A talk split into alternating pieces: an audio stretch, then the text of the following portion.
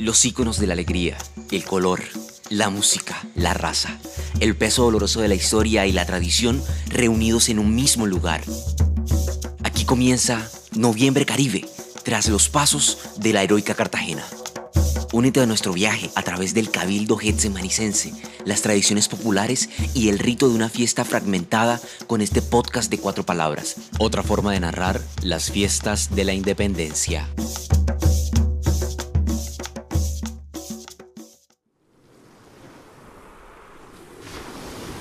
El día de hoy, tan caluroso como se acostumbra la vida en este paraje de Caribe nostálgico, me ha convocado una vez más a la remembranza. Ya que nos hemos embarcado en un viaje por la memoria de los capítulos anteriores, siento que debo continuar esta senda. Este camino por las gloriosas penurias de nuestra historia me ha dejado atrapado, atrapado en una especie de laberinto de callejuelas coloridas. Cierro los ojos e imagino que estoy en Getsemaní. Estoy solo. Son las 4 de la tarde y una brisa salina me divierte las narices. Siento a Delia Zapata junto a su hija Delmira dirigiendo sus polleras al sol, mientras que una cumbia deliciosa da paso a los lanceros.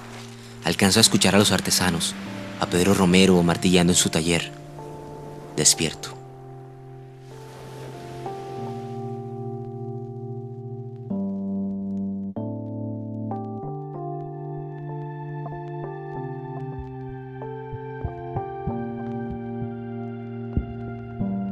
Esa epifanía casi poética me hace advertir que esas calles por las que tanto he transitado chapeto y con las orejas enrojecidas han de tener muchas historias que contar. ¿Acaso ustedes no se han preguntado nunca cómo era Getsemaní hace 30 años? ¿O cómo fue que unas fiestas de un barrio como el Cabildo de Getsemaní llegaron a convertirse en una auténtica convocatoria festiva donde asisten miles de personas venidas de diferentes lugares de la ciudad, del país y del mundo?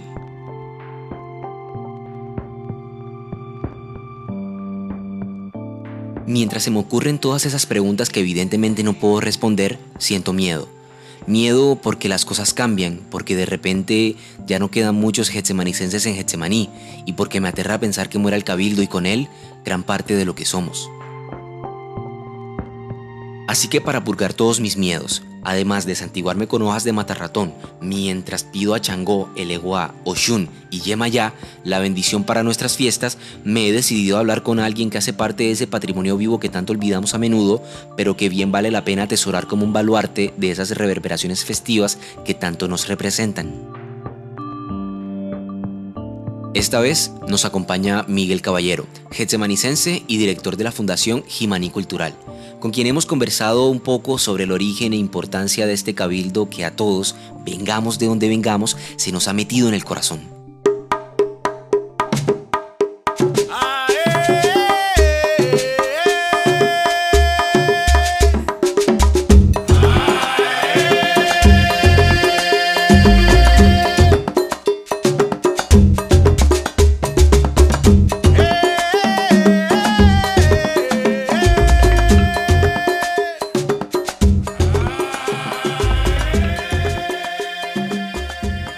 Getsemaní, año 1987, 88, 89, vivía una hecatombe interna, motivado por una descomposición social creciente. Eh, ya se había ido al mercado. Después que fueron al mercado comenzaron a aparecer una serie de pares, residencias y una serie de situaciones que tenían a todos los vecinos arrinconados porque además de eso fue el nombre de los vecinos también que contaban en su eh, además, el barrio comienza a moverse en esa época en torno a salir de esa situación. Mira, se van el 74 y prácticamente 15 años después de esta descomposición, comienzan a aparecer una serie de elementos que presagiaban que algo pasaría, que había que cambiar. En el barrio vivía Mira Mata, la hija de Elías Zapata, y ella tenía un grupo que se llamaba Calenda. Se llamaba el grupo Calenda y practicaban en la calle del Espíritu Santo. Y mucha gente se ponía a verlos practicar a ella, unas cosas que fue subiendo como la idea eh, dinamizada por la fundación en ese momento, por algunos miembros de la fundación, para que la gente comenzara a buscar formas de cómo participar en objetivos del barrio, o sea, como nosotros bailábamos las cosas para recuperar el barrio y te da la oportunidad de generar un primer desfile. Julio Desfile recorrió las calles internas del barrio. Algunas personas se vistieron a la usanza antigua. Eh, hubieron como cuatro grupos salidos del mismo barrio. Estaban las la parotas, estaban los monos, y así salieron unos grupos de personas del mismo barrio a disfrazarse. Y un grupo de personas, yo me acuerdo todavía que un grupo tuvo que salir para los lados de Bosco y el otro de, de Sucre y el otro para las Máximo, a traer grupos allá porque aquí no había. Y se hizo el primer desfile ahí en el barrio de Semaní.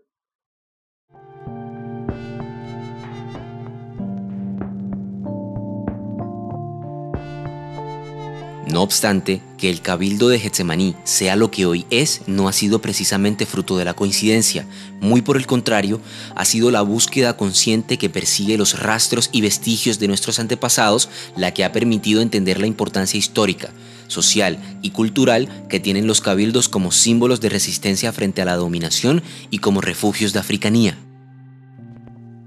De la investigación eh, con el profesor Edgar Gutiérrez y tanto Chica nos fuimos a Boca Chica y comenzamos a indagar en Boca Chica, en Alaska, en varios sitios donde se tenían conocimientos de que eh, estuvo la palabra cabildo. Conocimos en Boca Chica muchas personas que bailaron cabildo y que, y que mantenían la tradición del sonido del tambor con, con varitas. Y comenzamos a buscar estas cosas y, y, a, y, y a profundizar en conocimiento sobre el tema y Edgar escribió un libro en su doctorado, Edgar Gutiérrez, y comenzamos a llamar ya la atención sobre el tema y en la actualidad mucha gente está investigando sobre eso, sobre las tradiciones de Cabildo, decían que se daban solamente en el barrio San Diego, que no se daban en este maní. Son discusiones que habían y que para nosotros estaba claro que donde había gente que era esclavizada y que, que quería en unos momentos de libertad disfrutar lo hacían presencia y desarrollaban esos eventos porque fueron como una forma de la gente, incluso fueron hasta propiciados por los mismos maltratadores, para que la gente se divirtiera y se olvidara de lo que ellos hacían. Entonces, esos días de libero se fueron convirtiendo posteriormente en el eje central de las tradiciones festivas de Cartagena, que eran en el mes de febrero, un comenzaban en diciembre y terminaban en febrero se manifestaban todos.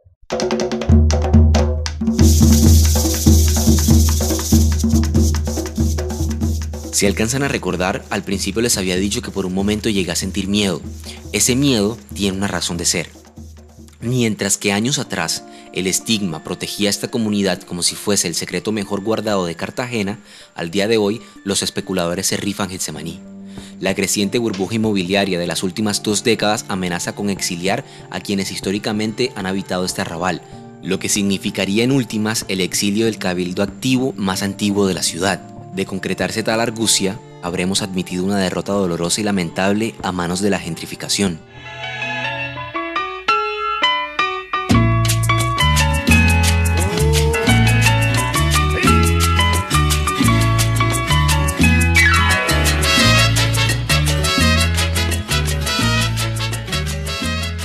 El riesgo era que hicieran algo en la calle, que te atracaran, que robaran, pero entonces muy poco, porque no se conocía. En este momento el riesgo es que te tengas que salir de tu casa, porque la gentrificación ha venido avanzando fuertemente y porque esa burbuja inmobiliaria de, que ha puesto al barrio con unos servicios públicos muy costosos, con unos superprecios de la vivienda composición, donde quién tiene la capacidad de vivir en una casa que cueste 2 y 13 millones de pesos mensuales arriendo nada más, que los servicios públicos te lleguen por 2 o 3 millones de pesos. Han hecho una vida superflua eh, dependiendo del, del dinero. Y el que no tenga, se tiene que ver en la necesidad de abandonar el barco, tiene que salir. Entonces nosotros a través de estos eventos que lo hemos logrado meter en el corazón de mucha gente, nos ha servido para agarrarnos del bolillo y no deja que nos saquen de las casas, no deja que, que nos quedamos, no quedamos mucho,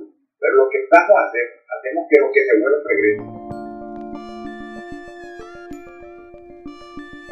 Este año, dado el escenario por el que atraviesa el mundo, sí señores, la pandemia sí existe, El cabildo se hará, no como se ha acostumbrado durante las últimas décadas, pero se hará. Y eso es lo que en últimas a todos debe importarnos, que pese a los rumores de mal augurio por los que ha atravesado el mundo durante los últimos meses, la celebración de nuestra historia y ancestralidad perdura hasta en los peores momentos. Entonces, eh, si yo te dijera que nosotros estamos haciendo un cabildo 2020, o sea, 2020, en medio de la pandemia, sin apoyo institucional, no creería. Y lo estamos haciendo. ¿Por qué? Porque como se han realizado tanto, la misma gente ha salido a colaborar. Y a decir, no necesitamos que un instituto o los rectores de la cultura cartagena en un momento determinado sean los que dispongan si el evento se hace o no se hace, o sea, porque te condicionan por el poder o por, por la por, las relaciones de poder porque mantienen un presupuesto. Siempre se ha puesto en escena, nosotros no somos competencia para la administración, porque ellos hacen unos eventos y se gastan miles de millones de pesos. Y nosotros en el evento que estamos haciendo no nos hemos gastado 12 millones de pesos. Y vamos a hacer un evento con sus características.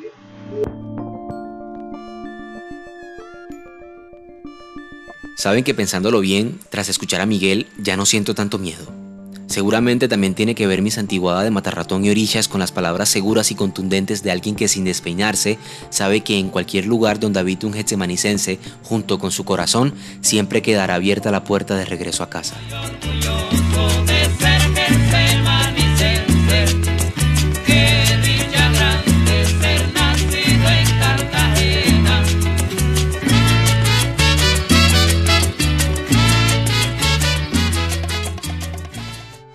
Gracias por quedarse hasta el final. Este episodio del podcast de Cuatro Palabras fue dirigido, escrito y editado por Emilio Cabarcas. La música estuvo a cargo de Distoff, el mismo que les habla. Quédate en sintonía. Esta es otra forma de narrar.